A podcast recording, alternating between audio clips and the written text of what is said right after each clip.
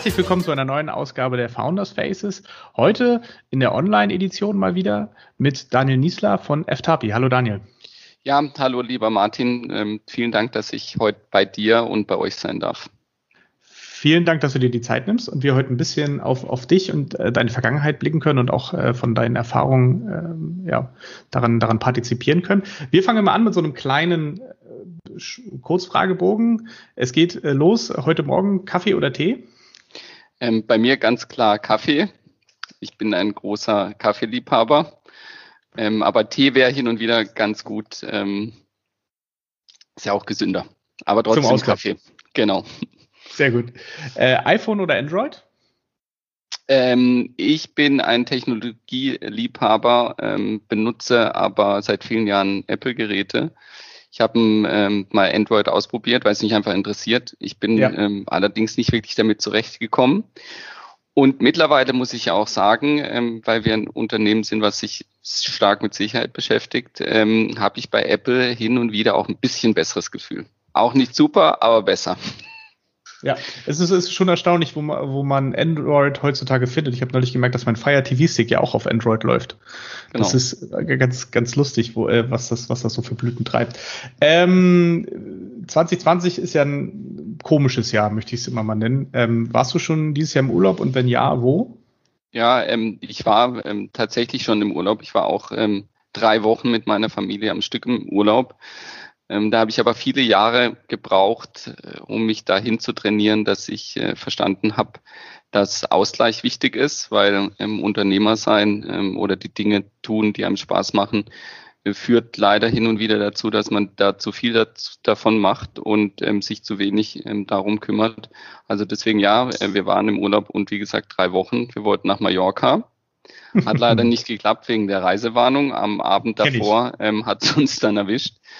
Und ähm, dann waren wir mit Freunden in Italien, haben da eine Tour quer durch Italien gemacht. Es war wunderbar. Auch gut. Auch, also kurzfristig umgeschwenkt.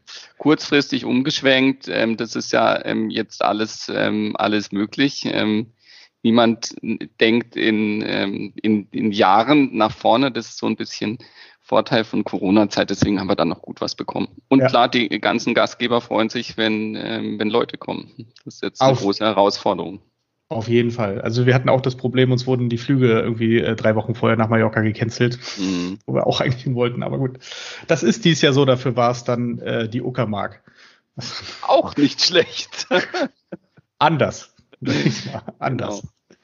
Ähm, äh, so im Bereich Mobilität, wenn es äh, für, für dich durch die Gegend geht, bist du eher so Auto leasen, scheren oder kaufen oder gar nicht Auto? Ist eine gute Frage, weil ich bin ja noch so eine Generation, ich bin jetzt 45 Jahre, ich bin noch ähm, stark autogeprägt aufgewachsen, ähm, Führerschein machen mit 18 und ähm, unbedingt ein Auto mhm. haben wollen. In den letzten, ähm, so in den letzten zehn Jahren hat sich aber für mich viel verändert. Ich, ich ähm, liebe die ganzen Sharing-Anbieter, die es gibt. Ähm, ähm, Drive Now habe ich von, von Anfang an benutzt. Ich finde es wunderbar, ich finde es ganz toll, ähm, ähm, dass es solche Möglichkeiten gibt. Und ähm, vor ein paar Jahren habe ich mir dann auch ein Elektroauto gekauft, weil auch das hat mich mal interessiert, wie das funktioniert. Mhm. Und seitdem bin ich ähm, Elektroauto-Fan, versuche möglichst viel ähm, damit durch die Gegend zu fahren. Erstens, weil es Spaß macht und zweitens, weil, weil ich mir jedenfalls einbilde, ein bisschen ähm, da auch Vorbild sein zu können, weil ich glaube, das ist wichtig, dass wir unser Mobilitätsverhalten ähm, einfach ändern. Weil so wie früher ähm, wird es in Zukunft nicht sein und da muss man mit allen Herausforderungen, die so ein E-Auto immer noch hat, ähm, einfach mal anfangen. Und ich glaube, man sieht es ja auch, das wird die Zukunft sein, deswegen. Ja. Aber vor allen Dingen, wenn du das schon vor ein paar Jahren gemacht hast, also die Ladeinfrastruktur ist ja immer noch nicht grandios, aber sie war ja vor ein paar Jahren jetzt noch schlimmer. Ja, muss, man, muss man sich da viel umgewöhnen? Ähm, da muss man ein dickes Fell haben, vor allen Dingen vor ein paar Jahren. Und ähm, man wundert sich dann immer, weil, weil auch die, die, der Staat ja sehr stark äh, von dem Thema Elektromobilität seit vielen Jahren spricht, wie wenig dann in der Realität ähm, ankommt. Aber wie gesagt, mittlerweile ist es so, äh, man kann laden, ähm, ohne 30 verschiedene Ladekarten zu haben. Meistens gehen die Ladesäulen auch. Also es wird besser, aber es hat ähm, wirklich seine Zeit gebraucht, äh, bis es geht. Und es ist immer noch wenig Verständ, äh, Verständ, äh, Verständnis da. Ich habe ja. ein i3 und ähm, ich werde beim BMW-Händler nach wie vor nicht als bester Kunde gesehen. Also man hat immer noch so das Gefühl, ähm, das ge gehört irgendwie nicht zu uns, dieses Elektroauto oder zu unserer Marke. Aber es verändert sich. Es wird besser. Es, es wird besser, ja, ja, na klar. Äh, da hoffen wir noch, dass äh, auch mit, mit VW und BMW und auch den Teslas, dass da jetzt mehr passiert. Ähm, noch ganz kurz, wenn du, wenn du lange reist, eher fliegen oder eher Zug fahren? Ich mag Zug ähm, total gerne. Manchmal lässt sich Fliegen nicht vermeiden, ähm, aber auch da hat sich viel verändert. Ich war am Wochenende, äh, waren wir bei meinen Schwiegereltern in Berlin und früher wäre es für mich völlig normal gewesen, von, von München nach Berlin zu fliegen, weil man es halt so macht. Äh, heute mhm. ist, ist es gar kein Thema mehr für mich. Ähm, natürlich fährt man mit dem Zug, aber das hat sich in den letzten zwei, drei Jahren, glaube ich, ähm, immens verändert einfach. Ja, das hat, glaube ich, auch viel mit der Geschwindigkeit zu tun. Ne? Seitdem der ICE nur noch viereinhalb Stunden braucht, statt vorher sechseinhalb, ist es, äh, glaube ich, auch erträglicher geworden. Genau, deswegen. Auch da verändert sich was, aber hin zum Guten. Auf jeden Fall. Ich glaube, es ist besser Fall. so. Und die letzte Frage noch, äh, magst du Meetings lieber im Sitzen oder im Stehen?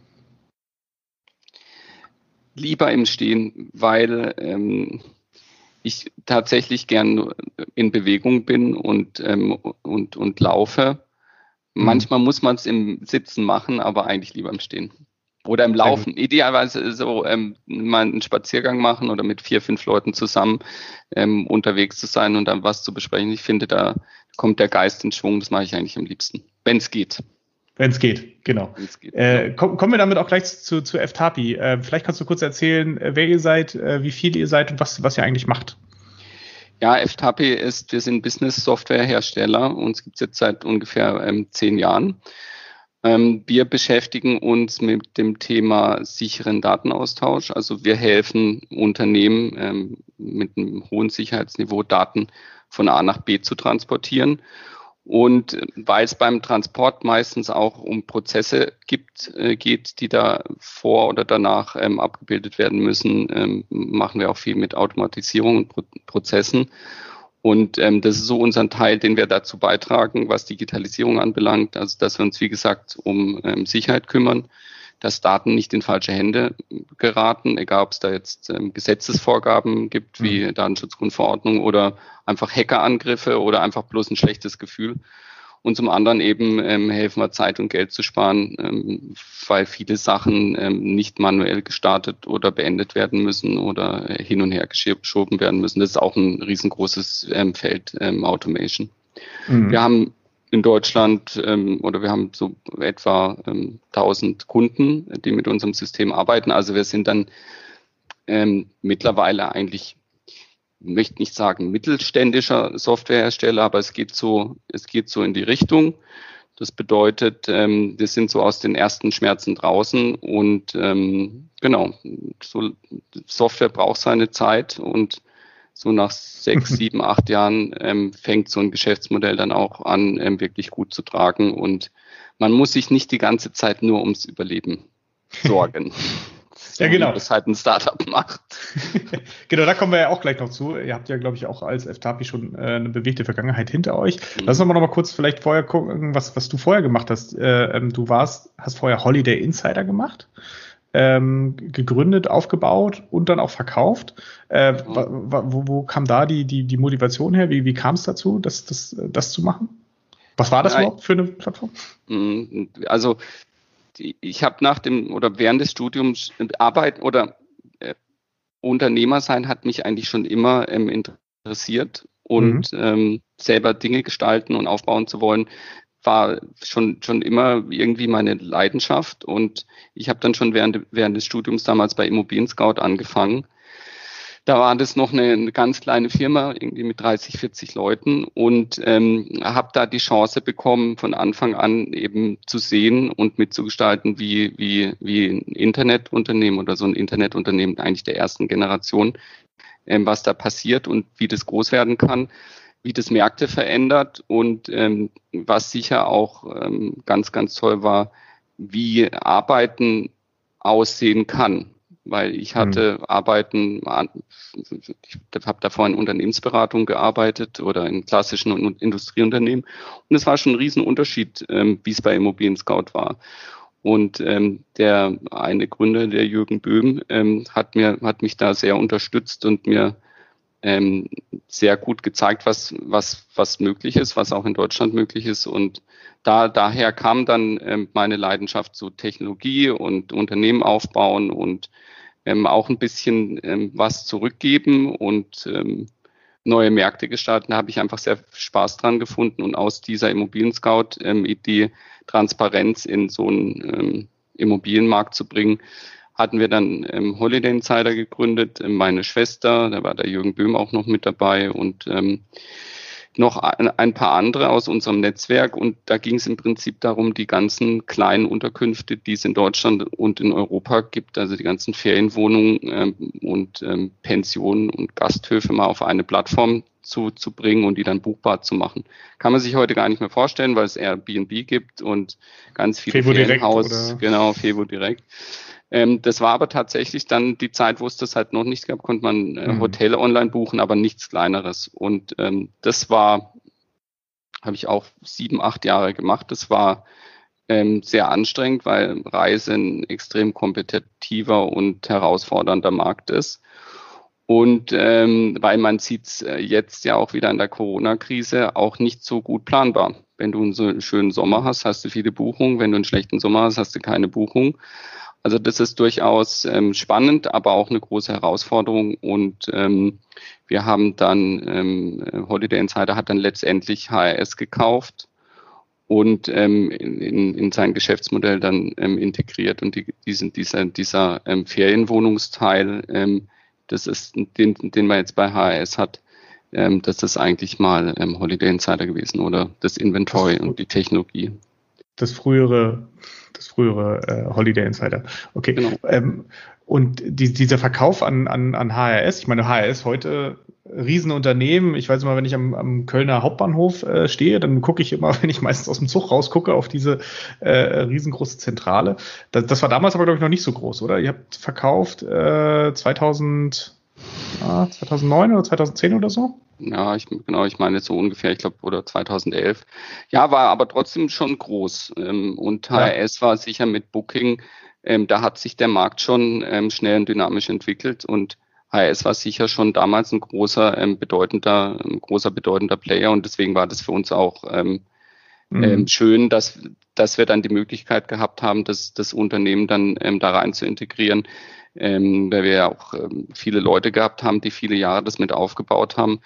Und ähm, für mich ist wichtig oder für uns war damals auch wichtig, ähm, dass so ein Unternehmen einfach gut weitergehen kann. Also es geht nicht, darum, nicht nur darum, was zu gründen oder was auf die Welt zu bringen, sondern auch die Möglichkeit zu schaffen, ähm, dass es sich in Zukunft gut weiterentwickelt. Mhm. Und äh, darüber sind wir nach wie vor ähm, sehr ähm, und dankbar, dass das einfach gut geklappt hat und immer noch gut klappt. Klar, es gab auch Veränderungen und ähm, Startup ist sicher nicht ähm, wie in einem großen Unternehmen ruhig äh, dahin gleiten, aber am Ende des Tages ähm, gibt es heute noch, viele Leute sind da noch und ähm, es wächst gut weiter.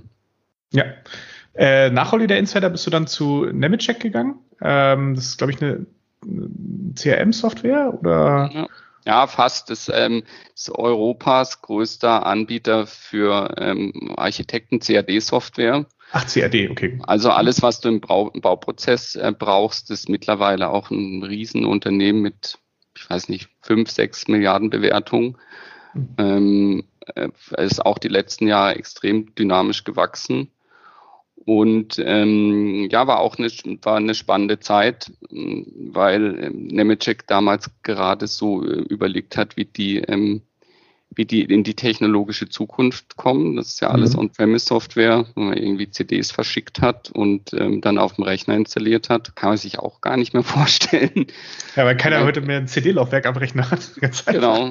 Und ähm, da, da hatte, da, da war ich wahrscheinlich für Nemetschek ähm, recht spannend, weil ich so dieses neue Technologiewissen gehabt habe und irgendwie Verkaufsprozesse anders gesehen habe und Cloud-Software anders gesehen habe. Und genau, dann war ich da ein paar Jahre. War auch sehr spannend, bin ich auch sehr dankbar. Mhm. Auch nochmal so ein bisschen Konzernumfeld ähm, zu haben oder zu sehen, wie, wie, wie größere Unternehmen äh, funktionieren, wie Business-Software auch funktioniert.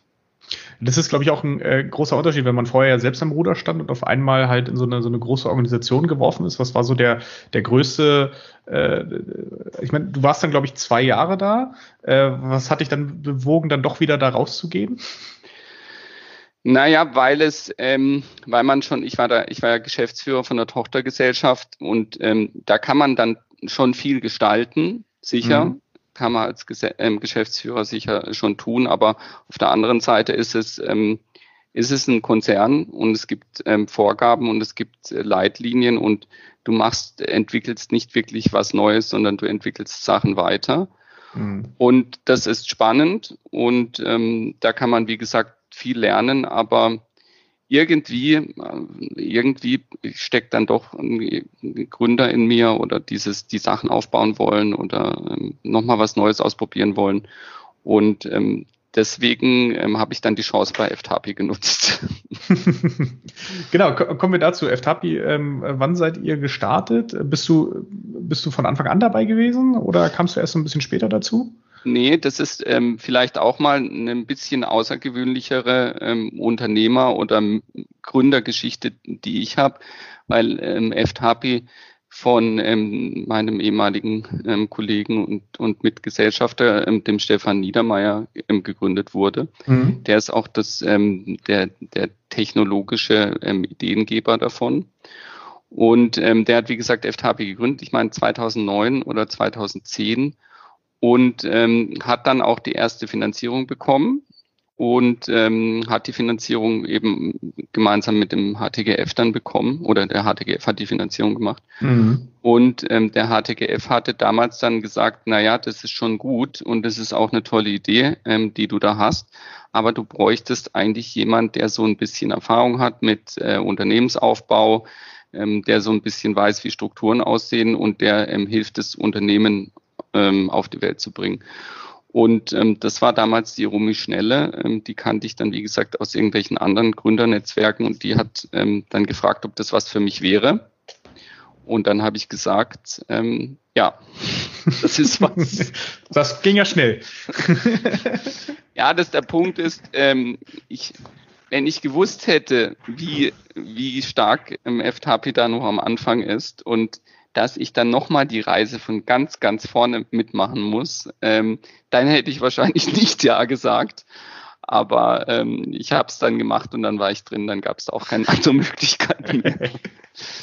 Vielleicht kannst du kurz beschreiben, in welcher Situation das war. Es war Anfang 2013, das Investment vom HTGF war, glaube ich, schon drin, zumindest die erste Tranche wahrscheinlich, vielleicht schon die zweite.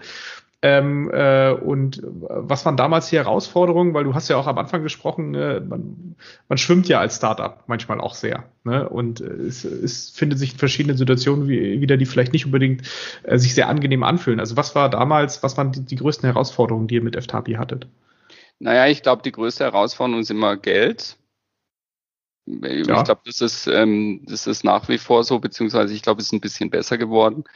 Ähm, und dann immer die Frage, gibt es einen denn morgen noch? Ähm, das ist ein immerwährendes Thema, was auch ähm, beim Unternehmensaufbau einfach ähm, viel ablenkt und viel Zeit und Attention braucht.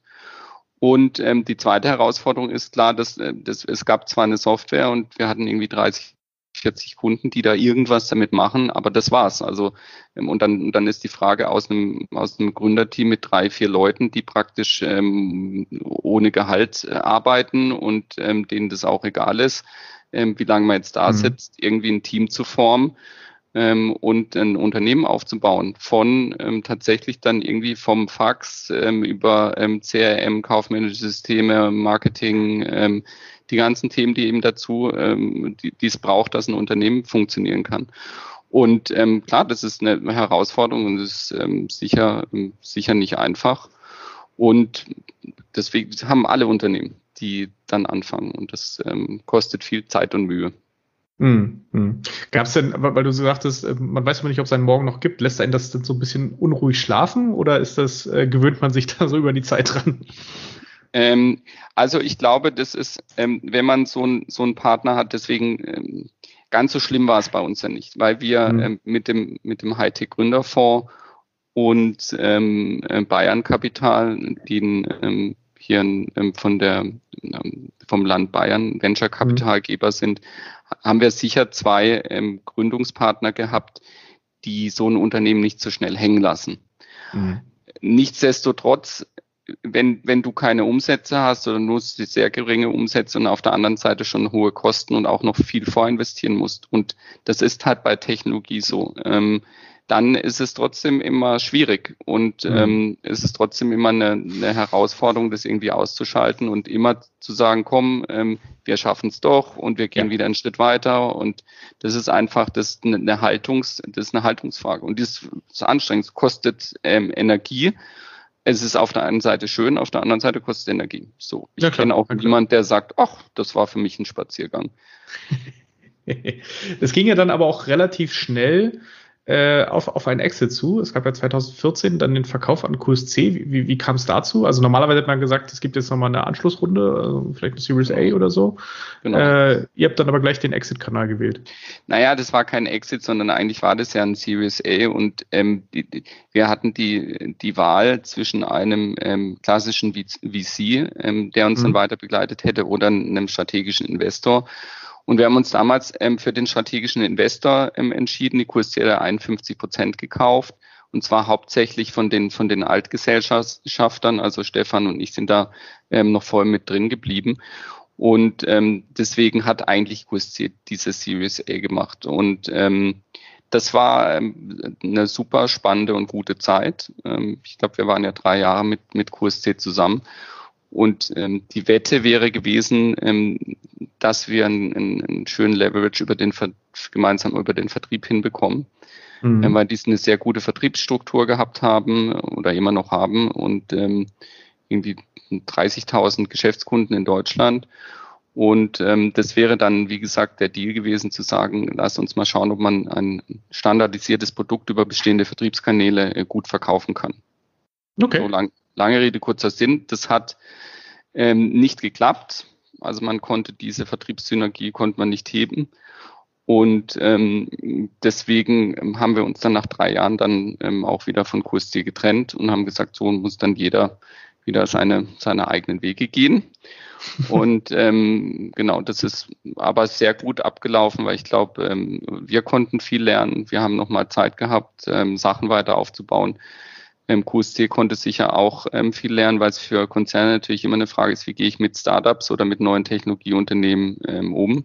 Kriege ich die rein integriert? Muss ich die völlig isoliert laufen lassen? Äh, kaufe ich die lieber gleich oder beteilige ich mich mhm. bloß ein bisschen? Das ist ja, ähm, das ist ja sicher auch, ähm, ist ja heute immer noch ein Thema. Wie, wie funktioniert Zusammenarbeit mit Startup am besten? So. Ja, ja. War das denn auch, äh, habt ihr das gemerkt, quasi in so einem großen, also QC war ja damals auch schon äh, mit viel, viel Breitbandanbindung unterwegs. Genau. Äh, ähm, habt ihr das gemerkt, in so, in so, einem Konzern dann drin zu sein? Musstet ihr dann immer auch zu den internen Weiterschulungen, also äh, Weiterbildungs und so weiter? Klar, es ist dann, war dann wieder ein bisschen wie Geschäftsführer bei Nemetschek mhm. weil es dann ein standardisiertes Reporting gibt und dann gibt es eine zentrale HR und dann gibt es eigentlich auch eine zentrale ähm, kaufmännische Abteilung. Und, ähm, und das hat die Hauptherausforderung, glaube ich, aber ähm, ist immer die, die Erwartungshaltung, weil Konzerne natürlich oder gerade deutsche Konzerne haben die Erwartungshaltung, dass ähm, neue Technologieunternehmen ähm, genauso funktionieren wie etablierte Unternehmen, die es seit 20 Jahren gibt und dass die möglichst schnell Gewinn abwerfen. Und die Erwartungshaltung ist immer nach fünf Jahre Aufbau und dann muss da ja was zurückkommen. Und äh, das ist, ähm, das ist, ähm, das ist schwierig, weil die Unternehmen halt meistens länger brauchen und mehr Kapital benötigen. Das machen die Amerikaner schlauer. Ähm, und, und dann bist du immer so in einem Zwiespalt, dass du auf der einen Seite sagst, ja, wir müssen eigentlich wachsen, ähm, weil der Markt äh, viel hergibt. Auf der anderen Seite ist die Frage nach Shareholder Value. QSC ist eine Aktiengesellschaft. Mhm. Und wie lange ähm, oder wie viel Verluste möchte sich eine Aktiengesellschaft da ähm, ans Bein binden, wenn sie im quartalsgetrieben dann ähm, Zahlen abliefern muss? Und das ist ein Dauerspagat, glaube ich, was auch nicht so, mhm. was auch nicht so einfach ist, was für beide Seiten nicht einfach ist. Absolut, absolut. Das ist, äh, kann, kann, ich mir, kann ich mir sehr gut vorstellen. Gut, und dann ging's, äh, äh QSC ist dann rausgegangen. Wie habt ihr das gelöst? Über ein Management Buyout oder, oder ist dann, kam dann ein, oh. ein weißer Ritter? Eins kam kein weißer Ritter, sondern ähm, für uns alle war dann eben die Frage, wie wollen wir weitermachen? Und ähm, um es ga, ganz kurz zu machen, habe ich dann ähm, alle Anteile gekauft. Also ich habe das vor der Risiko übernommen, sowohl von QSC als auch ähm, mein, mein Altgründungsgesellschafter ähm, mit rausgekauft und habe dann ähm, habe dann das volle Risiko übernommen und habe gesagt, das ähm, machen wir jetzt zusammen. Ich habe das Team gefragt und gefragt, wer ist dabei, wer geht jetzt auf, auf, auf die nächste Reise, mhm. die eben nicht bedeutet, äh, wir haben unbegrenzte finanzielle Ressourcen, sondern ab jetzt müssen wir Geld verdienen. Mhm. Ähm, weil wenn wir kein Geld verdienen, gibt's uns morgen nicht mehr. Und sicher kann mhm. ich ein bisschen noch was finanzieren, aber so eine Firma braucht so viel Geld ähm, dass da ähm, die private Schatulle ähm, relativ schnell leer ist. Und ähm, wir haben uns dann alle dazu entschieden, ähm, das zu machen und ähm, das auszuprobieren. Gut, ausprobieren ist auch so ein bisschen eine Sache, weil das Unternehmen hat damals auch schon irgendwie 500 Kunden gehabt. Also ähm, ja. das Geschäftsmodell hat funktioniert. Das war dann eine, das war dann einfach eine Frage, den nächsten Schritt zu gehen. Und genau. Wie viele Mitarbeiter seid ihr jetzt? Jetzt sind wir ähm, circa 60 Mitarbeiter. Mhm. Und ähm, genau, jetzt sind wir circa 60. Cool. Und äh, für dich jetzt auch so als äh, nicht nur Gründer, sondern ja auch wirklich Eigentümer, ähm, für, für 60 Seelen auch so, so ein bisschen die Verantwortung zu tragen, ist es es ist ein großer, großer Wechsel von vorher nur eigentlich nur, nur Shareholder zu sein, sage ich mal, wo man halt sicherlich ein paar Anteile hat, jetzt aber nicht äh, auf, auf dieser Gesellschafterseite so im, im, im Driver's Seat sitzt, sondern jetzt ja wirklich die alleinige, wie du es dir selber sagst. Ne? Es, es kommt jetzt, fällt alles auf dich zurück. Hat das genau. mit dir irgendwas auch gemacht? Ja, ich hatte da deswegen, ähm, als ich ähm, diesen Management Buyout ge, ähm, gemacht habe, habe ich mir noch ähm, aus meinem Netzwerk noch ähm, drei ähm, ganz hervorragende Leute mit an Bord geholt, die ähm, auch einige Prozent an der Firma gekauft haben. Da ist zum Beispiel der, der ehemalige CEO von Nemetschek mit dabei oder ein, ähm, ein, ein, guter Freund von mir aus dem Private Equity Umfeld und ein ähm, anderer Freund, der ein, ein sehr erfolgreicher Unternehmer ist, weil ich gesagt habe, ähm, ich bin schon bereit, das gesamte finanzielle Risiko zu übernehmen, auch das, das ähm, auch dafür einzustehen, wenn Sachen funktionieren oder eben nicht funktionieren.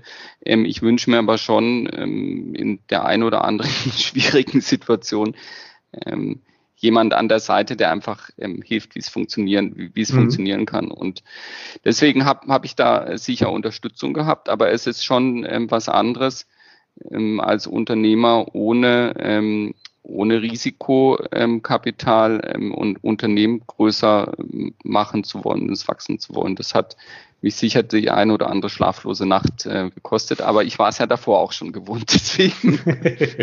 jetzt halt anders. Genau, jetzt halt anders. Ja, und okay. es ist äh, klar, es ist, ähm, man, es verbindet sich ja noch mehr mit der Firma, es verbindet sich ja noch mehr mit den Menschen, weil, weil alles noch enger, äh, enger verbunden ist. Das war eine sehr wichtige und gute Zeit für uns alle. Alles klar, super. Daniel, vielen, vielen Dank. Äh, wir sind eigentlich auch schon über unsere Zeit so ein bisschen drüber. Ich danke dir vielmals für diese Einblicke äh, und ich wünsche weiterhin viel Erfolg äh, mit FTAPI und für die weitere Zukunft. Lieber Martin, vielen lieben Dank, dass ich da sein durfte ähm, und ähm, wie gesagt, viel Erfolg für deinen Podcast und bis ganz bald. Danke, ciao.